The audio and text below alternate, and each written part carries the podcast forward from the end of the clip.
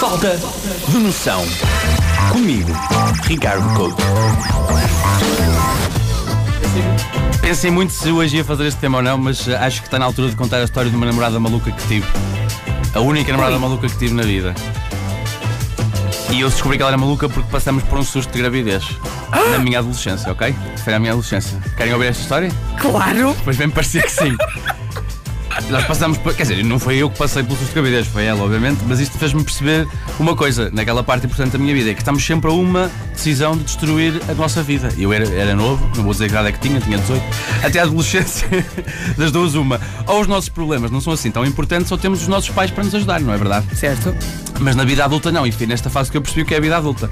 A vida adulta é como ser um contorcionista obeso. não dá, há coisas que não dá. Porque todos os nossos sonhos acabam por esbarrar numa limitação. É a mesma coisa que, sei lá, acordar e querer ser um grande romancista, escrever livros e acabar a escrever quadros para manjericos. É, é assim, eu vou ser, eu, eu vou trabalhar em rádio e de repente ligas o microfone e dizes patinador à caixa central. É assim, a vida adulta é isto. Às vezes sonhamos, sonhamos, mas a realidade é um bocadinho mais dura. Só que a minha sorte é que este susto de gravidez acabou por acontecer, lá está, com a minha única namorada maluca. E foi esta história que me fez perceber que ela era maluca, porque ela chegou à minha beira e disse: Ricardo, eu acho que estou grávida. E eu, naquela altura, era, era muito novo e entrei em pânico. Pá, eu não sei cuidar de mim quanto mais outra pessoa.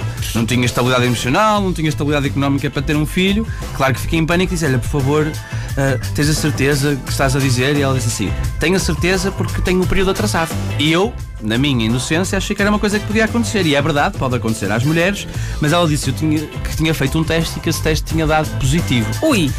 E eu, por descargo de consciência, disse: por favor, vamos à farmácia e fazemos outro. E foi aqui que eu percebi que ela era maluca quando ela me disse: eu não fui à farmácia. Ela foi à internet. Oh não! e decidiu fazer um teste caseiro. E este teste caseiro consistia em, como é que eu ia dizer, dizer isto de maneira muito agradável? Fazer xixi dentro de um tacho e pôr o tacho ao lume. E, se, e se o xixi fervesse, o teste era positivo. Isto é um teste de gravidez antigo. Não, É não. verdade, sim senhor. É, Estou a falar, é sério, é. Mas eu vou ser sincero, eu claro que percebi que ela era maluca, não é? E disse assim: fogo.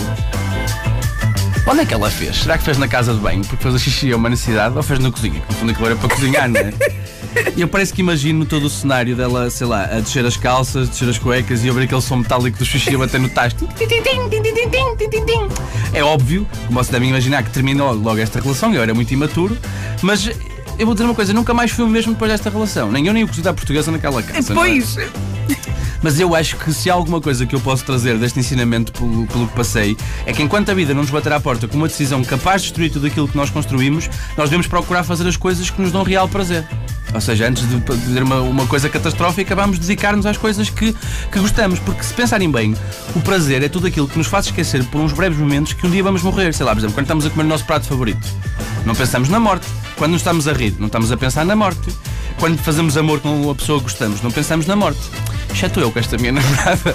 Portanto, malta, isto serve de algum. hum, de algum incentivo, mas a toda a gente tem histórias estranhas. E, e eu sei que a falta de noção foi um bocado minha. Mas mais dela. Mas mais dela. Não, não, foi completamente ela, Couto, desculpa. Também, sei lá. Num tacho, ferver. Pena bom é que- Qualquer líquido ferve, é que é- depende é da é- temperatura. Pois está bem. Agora imagina aqueles três dias que eu tive a achar que ia ser pai. É que não sei se vocês já passaram por isso, mas se- passar pelo susto de gravidez é alternar e meu Deus, eu estraguei a minha vida eu não tenho... e depois no, dia- no momento a seguir pensar. For rapaz, qual é que será o melhor nome? Olha, não sei como é que se chamaria esse rapaz, sei como é que se chama esta rubrica e é muito conhecido já o nome, que é Falta de Noção. Falta de noção. Comigo, Ricardo Couto.